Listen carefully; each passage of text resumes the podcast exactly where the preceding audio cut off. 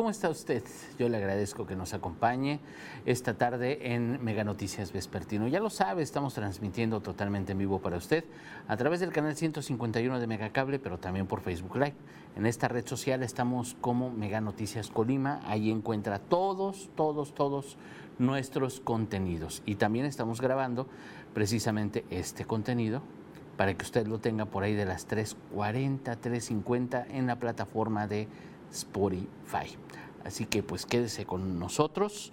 Vamos empezando. Mire, nada más, eh, ya le hemos platicado el asesinato del juez Uriel Villegas, ocurrido aquí al norte de la zona metropolitana Colima Villa de Álvarez, en una zona residencial. Le hemos hablado de este, de este caso. Eh, las investigaciones que sigue la Fiscalía General de la República. Ya le decíamos eh, también incluso que se realizan operativos entre autoridades mexicanas, autoridades extranjeras, en la Interpol. Usted ha visto los helicópteros circular por todos lados. El silencio, el silencio que han guardado políticos, diputados, Fíjese nada más, imagínese, vamos a hacer un paréntesis, imagínese nada más que los, los diputados locales están todavía con el tema de si el, autoridades de la Secretaría de Seguridad Pública del Estado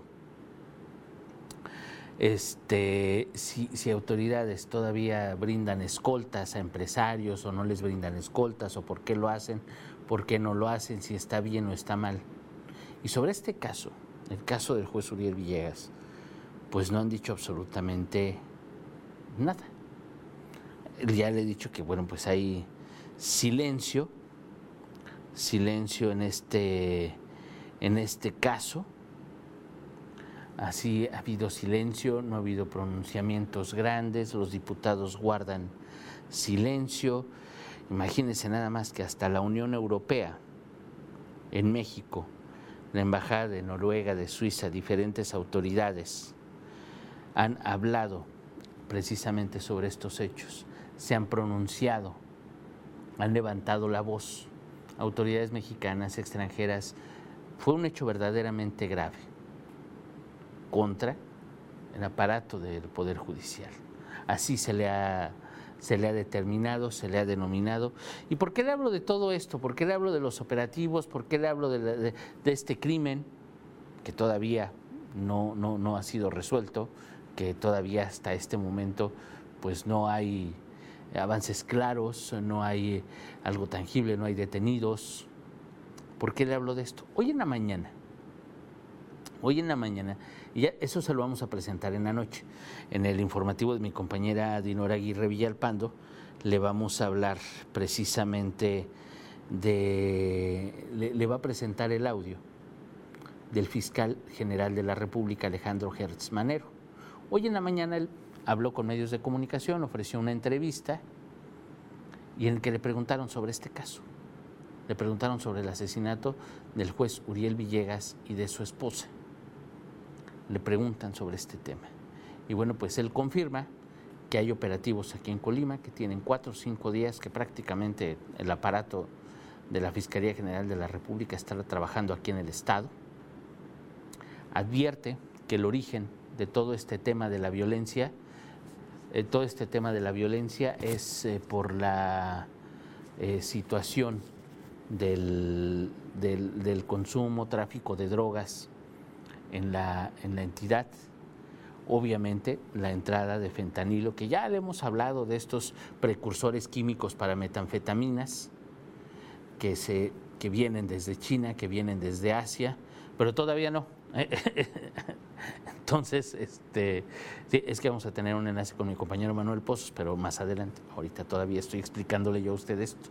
Entonces, Hoy el fiscal general de la República habla sobre esta situación, sobre el tráfico de drogas, el ingreso de, estos eh, precursores químicos a México y que bueno, pues llegan a dónde llegan, llegan a Manzanillo. ¿Cuál es el municipio con más hechos violentos en el estado? Manzanillo. ¿Cuál es el municipio con más homicidios en el estado? Manzanillo. Y precisamente desde Asia llegan esos precursores químicos. Porque el tráfico de drogas tampoco ha terminado, ¿eh? no crea que con, el, con COVID disminuyó la entrada de precursores, porque no lo, no lo dice el fiscal. Él dice que, bueno, pues todo este tráfico de drogas, todo el eh, movimiento, el pleito de los cárteles que controlan precisamente este tráfico, el consumo, pues es lo que deriva en la violencia que vive Colima todos los días.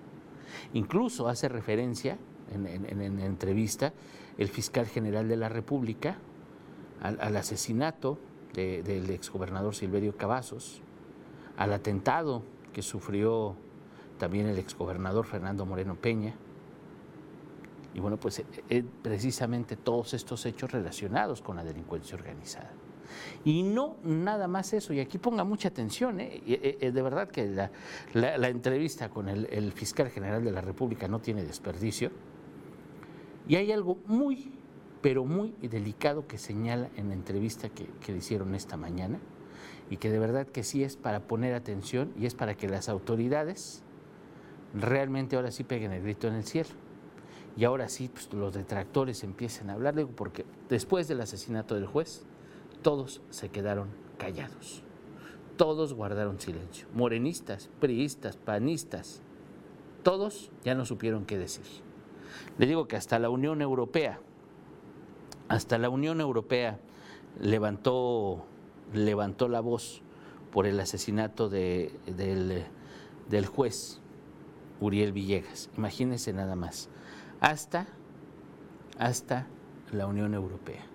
Aquí en México, el Congreso de la Unión, el Senado de la República, el presidente de la República, la secretaria de Gobernación, funcionarios de oposición, funcionarios priistas, panistas, morenistas, todos se pronunciaron, todos tuvieron algo que decir, pero aquí en Colima, todos callados.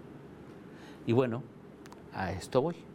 Hoy en la mañana, el fiscal general de la República bueno, pues advirtió que en las investigaciones siguen en coordinación con el gobierno de Estados Unidos. El gobierno de Estados Unidos tiene investigaciones contra funcionarios que han tenido que ver en varias administraciones aquí en Colima.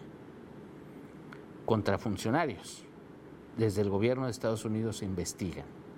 Hay investigaciones abiertas contra funcionarios colimenses que han trascendido, incluso así lo menciona, varias administraciones. Así es como van las investigaciones con relación al asesinato del juez Uriel Villegas y su esposa. Todos los operativos que vemos que no se habían visto en Colima, toda esta situación que vemos es precisamente por eso es por el asesinato del juez Uriel Villegas y las investigaciones que sigue la Fiscalía General de la República, coordinada con autoridades de Estados Unidos, coordinada con otras instancias. No adelantó más, no adelantó más que esto que le estoy diciendo, pero es sumamente delicado. Digo, da claridad por qué tantos helicópteros, por qué tantos operativos, por qué se mueven de un lado a otro. Dice que ya, ya tienen quiénes fueron los asesinos, ya van tras los sicarios que asesinaron al juez. Es público, eso ya lo hizo público él, lo, dijo a medios de comunicación, no le estamos diciendo ningún secreto ni le estamos revelando información privilegiada. Todo esto que yo le estoy diciendo, él lo hizo público hoy por la mañana y hoy por la noche se lo presentaremos, le presentaremos el audio de esta entrevista que él dio hoy por la mañana, para que usted pues ya haga sus conjeturas, y bueno, nos preguntamos, ¿no? ¿Por qué tanto silencio de diputados, de políticos, del gobierno, de autoridades? Ah, pues ahí tiene usted. La cosa va más allá de lo local. Y precisamente mientras aquí guardan silencio, pues sí, hay un escándalo internacional sobre lo que pasa en Colima y del que las autoridades, ni municipales, ni estatales, ni federal ni estatales hablan. Así está la situación. Eso es con relación a este caso. Y en medio En medio, en medio, en medio de toda esta problemática, en medio de toda esta violencia que vivimos todos los días, porque mire, si son decenas de agentes de la Fiscalía General de la República, de la Marina, del Ejército, de todas las corporaciones que usted quiera y guste, que estén aquí en Colima, no se ha frenado la violencia para nada, ¿eh? Las ejecuciones, los hechos delictivos, las agresiones, todo sigue igual, como si todos los días, como si ellos no estuvieran aquí. Así siguen los hechos delictivos, así siguen las agresiones, así siguen las ejecuciones. Les digo, pasaba en Manzanillo, pasa en Manzanillo, que tiene sobrevigilancia desde hace años y es el municipio que concentra más delitos en el Estado, más homicidios dolosos en el Estado. Y con todo y esto y con toda y esta vigilancia, ahí tiene usted que siguen, siguen los delitos. Y en medio de esta situación, que estamos viviendo en la entidad, en medio de todo esto que está pasando aquí, renuncia y se va al Comité Ejecutivo Nacional del PRI el secretario general de Gobierno, Arnoldo Ochoa. En medio de todo esto, el jefe del Gabinete de Seguridad mejor se lava las manos y mejor se va al Comité Ejecutivo Nacional del PRI. Así de sencillo cuando nos damos cuenta que pues, hay un problema verdaderamente delicado y un problema verdaderamente grave. Pues nada más si le platicáramos de los hechos ocurridos en junio, el asesinato de siete policías, el hallazgo del cuerpo de la diputada Anel Bueno, el asesinato del juez, fueron los primeros 15 días, los primeros 16 días del año, del, del mes de junio, imagínense nada más. Los primeros 16 días de junio ocurrieron estos tres hechos. Además, no terminaron y no, no bajaron las ejecuciones, no bajaron los hechos violentos, no bajaron ni los robos, todo siguió en una misma dinámica. Después del 16 de junio que ocurre el, asesinato del, del, juez y su esposa, siguen, siguen las ejecuciones. Usted ve los helicópteros todos los días en la zona norte, en el sur, en el oriente, haciendo patrullajes, reconocimientos, a veces hasta tres al mismo tiempo, en diferentes puntos de la ciudad. Un operativo por acá, un retén por allá. Así los ve. Están trabajando, están investigando. Y las autoridades calladas. Todos callados. Y en medio de eso el secretario general de gobierno dice, ahí, ahí nos vemos. me, voy, me voy al Comité Ejecutivo Nacional del PRI seguramente la política tiene menos problemas. Y hay cambios en el gobierno del Estado. Y entran los amigos, entran los, el, ex, el expresidente del PRI en Colima, pues vamos a darle la Secretaría de Desarrollo Social del Estado, al que estaba de secretario de Desarrollo Social vamos a hacerlo secretario general de Gobierno, luego agarramos un economista y la ponemos en cultura, luego agarramos los priistas consentidos son acomodos políticos. Y ahorita ya nos enlazamos con mi compañero, con mi compañero Manuel Pozos, precisamente que nos tiene información, platicamos con un experto, platicamos con gente que sabe de política, digo, porque al final uno es un periodista y nada más especula y nada más arma rompecabezas con la información que tenemos, pero platicamos con alguien que sí sabe. Manuel, muy buenas tardes. Ah, ahorita nos enlazamos con, con mi compañero Manuel Pozos, precisamente para que, para que nos diga, a ver, cómo están las cosas, cómo son estos movimientos. Manuel, muy buena tarde. ¿Qué tal, Ulises? Muy buenas tardes. Saludamos en este día. Eh, efectivamente, pues este, todo, como tú lo has mencionado, todos estos movimientos que se han dado ah, en la espera del, del gobierno del estado, pues este, este día platicamos con el profesor investigador de la Facultad de Ciencias Políticas y Sociales de la Universidad de Colima, Salvador González Villa, para ver qué, este, visión tiene estos, sobre estos cambios que se están realizando eh, al interior del gobierno del Estado, principalmente, como tú lo mencionas, en la salida del secretario de Gobierno, Arnoldo Ochoa González, en medio de toda esta este, ola de inseguridad y de violencia que está afectando al Estado. Pues bueno, fíjate que el profesor Salvador nos comentó que pues más que nada, a pesar de que este, podemos decir que la figura del exsecretario, ahora exsecretario Arnoldo Ochoa, ha sido una de las más desgastadas y de la, y la que este, podemos decir la que está más afectada este, dentro del gobierno del estado, pues pudiera ser también este cambio, este arribo a la dirigencia nacional del PRI, pues más que nada eh, con miras hacia la elección del próximo año del 2021.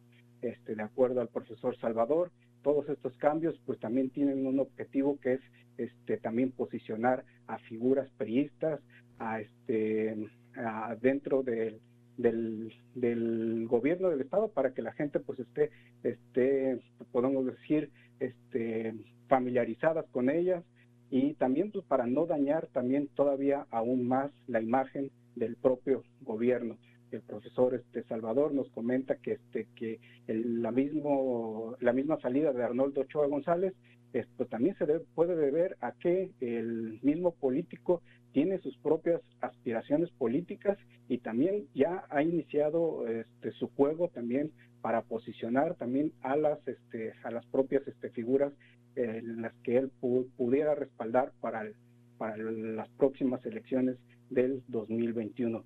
Entonces, eh, podemos decir que más que nada, lejos de que esta administración está desgastada por, este, por la falta de resultados y por toda la ola de violencia que está atravesando la entidad, pues ya, o sea, todos estos cambios se deben principalmente, más que nada, pues para mantenerse vigentes dentro de la política y para seguir escalando este puestos públicos y por supuesto pues para que sus mismos allegados asciendan precisamente a estas esferas del poder. Ulises. Híjole, Manuel, eh, ¿qué, ¿qué podemos decir al respecto? Vemos la situación que vivimos en el Estado, estamos en medio de una crisis económica, por ejemplo, por el tema de la pandemia, que no ha pasado, que estamos en un momento muy álgido, vivimos una crisis de inseguridad, cuando en este momento las autoridades deberían de estar conscientes y precisamente trabajando al respecto. Y pues nos damos cuenta que hay cambios en el gabinete por aquí y por allá. Así es, así es, efectivamente tú lo hemos visto, como lo hemos reportado nosotros mismos, más de 30 cambios se han dado en el interior del gabinete del actual gobierno estatal y pues bueno, esta figura podemos decir que de Arnoldo Ochoa González, quien era una de las más, este, podemos decir que se mantenía en el, en el puesto, pues eh, a un año del proceso electoral abandona todo esto, el gobierno estatal, pero pues en medio de una ola de violencia, en medio de una ola de inseguridad y pues da a entender que va a, cuestiones políticas, pero también esto es parte de, de todas las aspiraciones que el mismo tenga, este mismo político tenga y pues también, también para posicionar también a su grupo que pudiera respaldar con miras al próximo, este, la elección del próximo 2021, Ulises. Así es, Manuel. Bueno, pues ya esperamos la nota completa. En la noche vamos a ver también todos los cambios que han ocurrido en el gabinete. Por lo pronto, muchísimas gracias, Manuel. Claro que sí, Ulises. Estamos al pendiente. Muy buenas tardes. Muchas gracias. Bueno, ya escuchó usted a mi compañero Manuel Pozos cómo se van moviendo las fichas políticas, cómo todos, todos los políticos de todos los niveles de gobierno ya empiezan a prepararse. Bueno, ya estaban en campaña, pero ya empiezan a, descararse un poquito, no sé si usted lo nota. Ya empiezan a ser más, más descaraditos, ya empiezan a, a entregar sus apoyos, ahora sí a subirse a todas, a todas las causas, son más evidentes, son más descarados, y nosotros tenemos que verlo. Nosotros sí nos damos cuenta. Yo imagino que usted también se da cuenta de eso. Y hablo de los tres niveles de gobierno. Hay alcaldes que ya buscan la gubernatura, que ya buscan una diputación, alcaldesas que también ya tienen otras aspiraciones. Hay funcionarios estatales que también ya, ya, ya están rascando, tratan de acomodarse, hacerse visibles de alguna manera porque lo que han hecho no les ha funcionado. Y bueno, pues están buscando dónde acomodarse para poder hacer campaña. Hay quienes ya lo hacen. De los diputados, dígame el nombre de un solo diputado que no tenga alguna otra aspiración, que diga ya, termina la legislatura y descanso, me dedico a mi, a mi trabajo y ya. Uno, ¿eh? Dígame uno. Priista, panista, morenista, del movimiento ciudadano, del color que quiera. Dígame un solo, un solo diputado o diputada que diga ya, termino esto y adiós, me retiro, me descanso un ratito me dedico a mis cosas personales, a mi trabajo, a mis empresas o lo que sea. ¿No? El que menos busca buscará una reelección. Otros serán parte de otros equipos para ir a otro lado. Otros buscarán brincar a una alcaldía, buscarán brincar hasta donde sea, hasta donde puedan, a una diputación federal, que bueno, además son los movimientos lógicos entre los congresos, ¿no? Y ya ellos ya piensan en eso. Y lo decía, con, lo decía ahorita con mi compañero Manuel, y es la verdad. El secretario general de gobierno se va cuando Colima es el primer lugar nacional en homicidios dolosos en la tasa por cada 100.000 habitantes. Colima está en los primeros lugares de feminicidios y homicidios de mujeres. Colima está en el segundo lugar en fosas clandestinas en el país. Esos no honrosos primeros lugares los tiene Colima. Y en medio de eso nos vamos a una aspiración política, nos vamos a otras encomiendas. Y claro, pues nos damos cuenta que pues, la administración está débil, nos damos cuenta que pues, una administración pública es inestable y obviamente todo eso tiene consecuencias en la sociedad, claro. Nos damos cuenta de cómo, cómo si políticamente están así las cosas, cómo no podemos salir de una crisis económica, menos de una crisis de seguridad. Está, eh, la Guardia Nacional está por cumplir un año en las calles y, se celebrará y se conmemorará y se festejará. Pero dígame, ¿qué tenemos que festejarle a la Guardia Nacional? Si la Guardia Nacional es la misma estrategia que implementó el exgobernador Felipe Calderón Hinojosa, con otro nombre y otros uniformes. Exactamente la misma. Pero le ponemos Guardia Nacional para que se vea distinto. Pero es militares en las calles.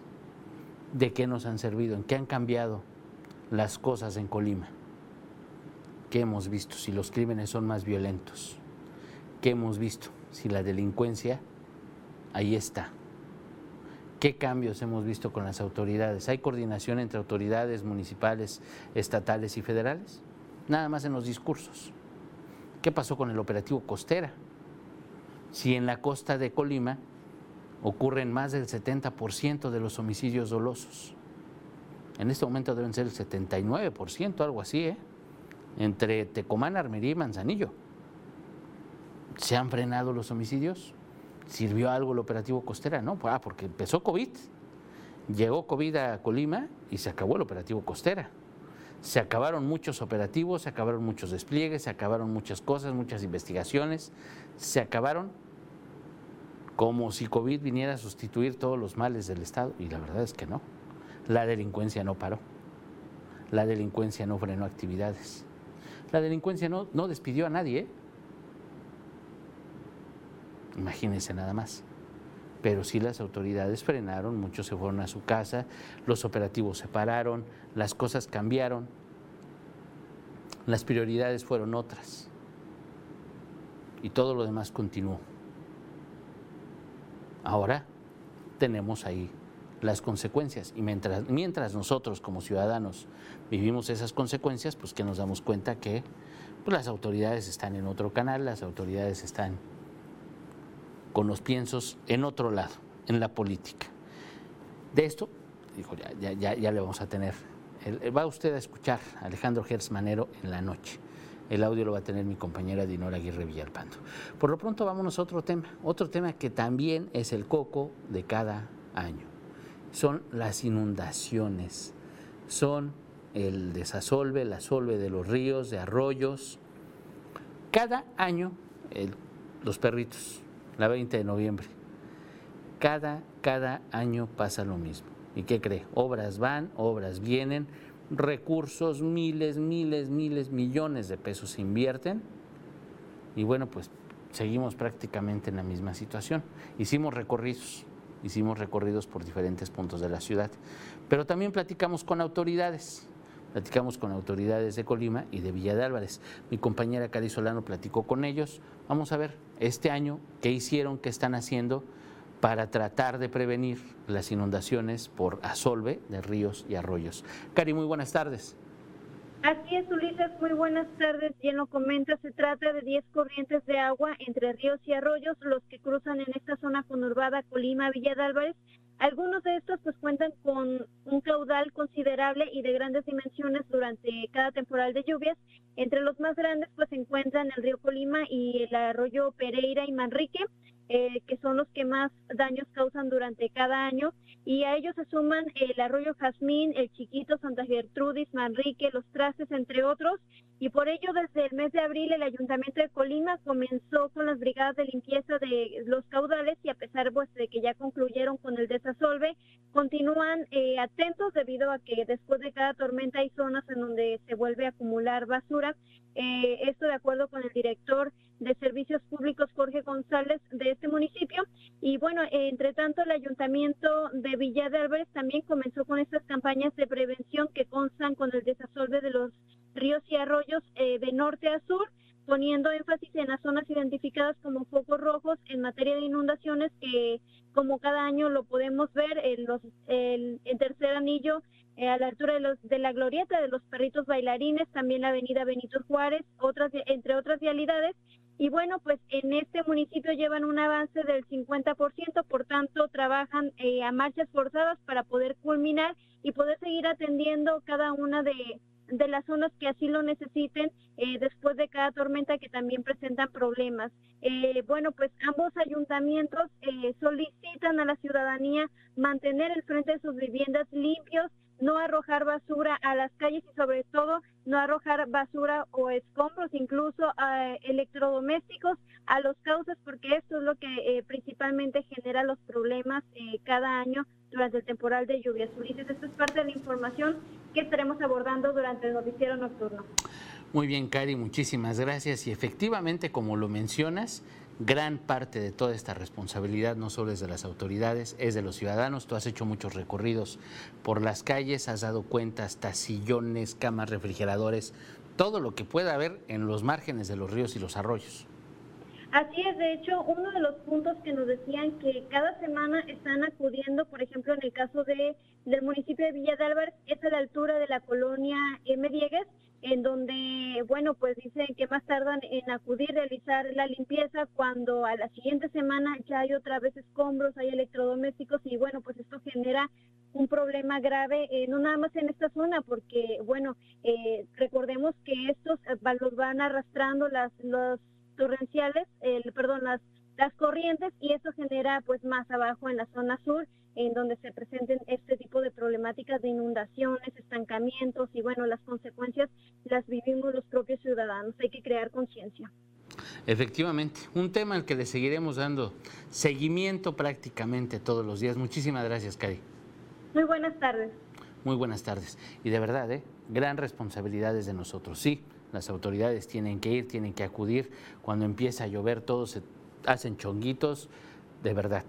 Porque muchas veces nosotros como ciudadanos tiramos sillones, tiramos una cama, tiramos madera, han encontrado lo que usted se imagina y ahí tiene los vados, como se ponen, por ejemplo, el que está para entrar a la Milenio 4 en la zona de 20 de noviembre, que hoy le vamos a hablar de esta zona que también cada año es lo mismo, ya los habitantes ya saben, que bueno, pues tienen que poner hasta costales, las zonas de eh, todas las personas que viven por ahí, que tienen sus negocios, ponen costales, lo mismo ahorita en la M. Diegues que decía, que decía mi compañera Cari Solano, y hay muchas colonias donde la responsabilidad primordial es de nosotros como ciudadanos, porque no, no tenemos, no tenemos tantitita cultura, esa es la verdad.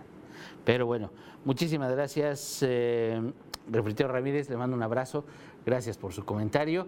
Yo lo espero mañana a las 11 de la mañana en nuestro primer corte informativo de Mega Noticias. Hoy a las 7.58 de la noche le espera mi compañera Dinora Aguirre Villalpando. Muchísimas gracias, buen provecho.